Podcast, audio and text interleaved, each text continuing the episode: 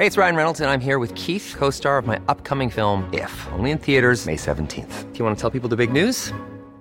All right, I'll do it. Sign up now and you'll get unlimited for $15 a month in six months of Paramount Plus Essential Plan on us. Mintmobile.com slash switch. Upfront payment of $45 equivalent to $15 per month. Unlimited over 40 gigabytes per month. Face lower speeds. Videos at 480p. Active Mint customers by 531.24 get six months of Paramount Plus Essential Plan. Auto renews after six months. Offer ends May 31st, 2024. Separate Paramount Plus registration required. Terms and conditions apply if rated PG.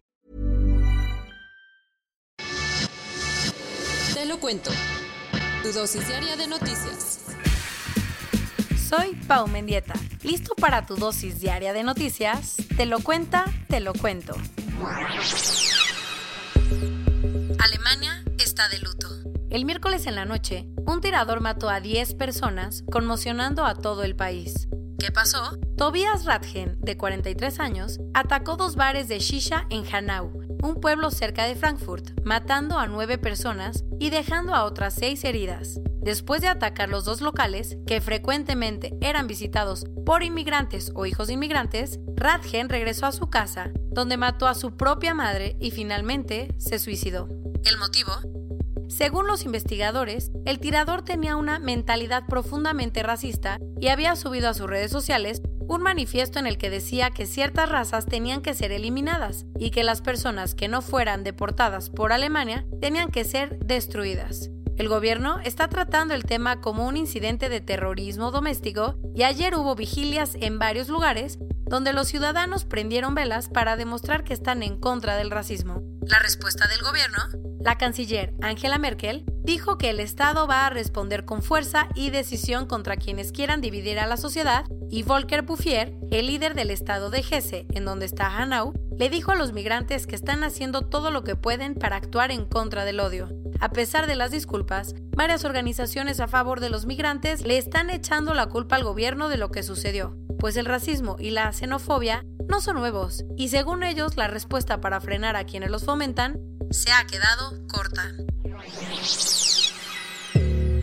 México bajo la lupa. El miércoles los presuntos asesinos de Fátima fueron detenidos y ayer salieron más datos sobre el caso. Acuérdate que los presuntos culpables son Mario N. y Gladys Giovanna N., una pareja que tiene tres hijos y que fue delatada por la tía de Mario, quien llamó a las autoridades después de verlos en la televisión. El miércoles en la noche, los primeros en llegar al cuartito donde se escondían fueron los policías de Atizapán, y luego, luego la pareja intentó sobornarlos.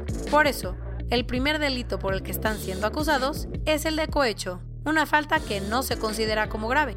El reto, el gobierno de Sheinbaum tiene las horas contadas para acusar a los sospechosos por el secuestro, tortura y asesinato de Fátima, pues según la ley cuenta con 48 horas a partir de su detención. Y si no lo logra, Mario y Gladys Giovanna podrían salir en libertad lo que sería la ruina para un gobierno que está bajo la lupa por este y otros tantos feminicidios. Aunque aún faltan muchísimas investigaciones, se ha dicho que la pareja no lo hizo por dinero, sino porque Mario quería una niña de novia para toda la vida y obligó a su esposa a secuestrar a Fátima. México. ¿Sabes quién le está apostando a nuestro país? Microsoft, pues va a invertirle 1.100 millones de dólares. Ayer, Satya Nadella, el CEO de la empresa, anunció la inversión y dijo que se va a hacer durante los próximos cinco años. Lo que tienes que saber, la idea es que con ese dinero se aumente el acceso a la tecnología digital para personas y organizaciones del país. Como parte del plan, se va a crear una nueva región de centros de datos que va a servir para que más gente acceda a la nube. Además, César Cernuda, el presidente de Microsoft para América Latina, dijo que se van a construir tres laboratorios para que los jóvenes universitarios se preparen para el futuro.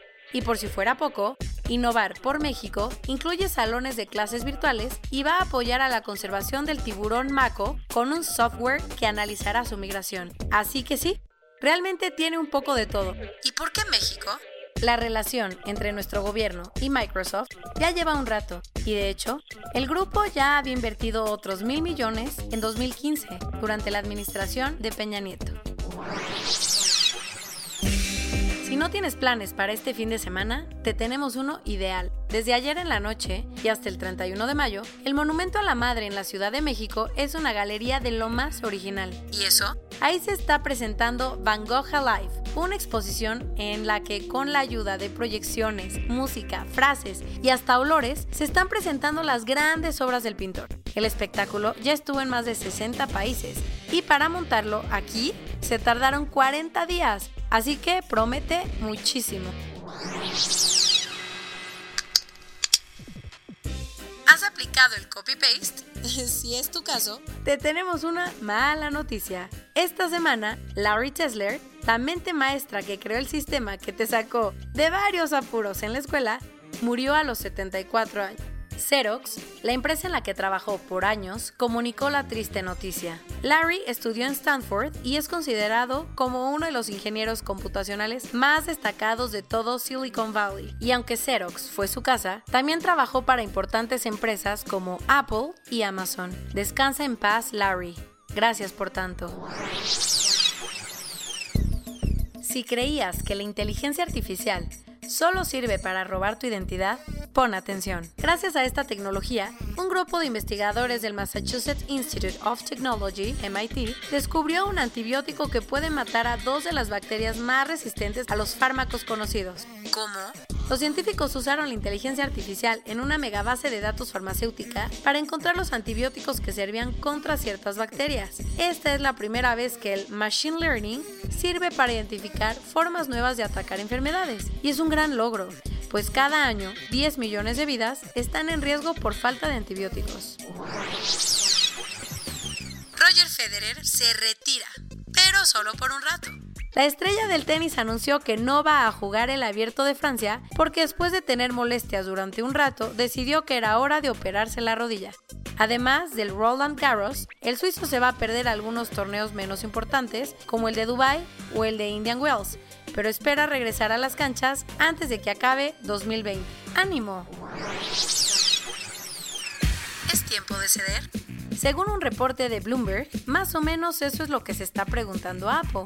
Al parecer, la compañía está analizando la opción de permitir que sus usuarios elijan las apps que quieren usar por default. Elijan las apps que quieren usar por default. Eso quiere decir que si eres más de Chrome o Spotify, pronto podrás poner esas apps como predeterminadas en vez de Safari o Apple Music. Aunque la empresa de Tim Cook no ha confirmado los rumores, es posible que pronto se conviertan en realidad, pues la presión de los reguladores y consumidores está con todo.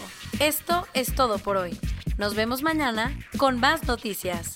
Pau Mendieta se despide.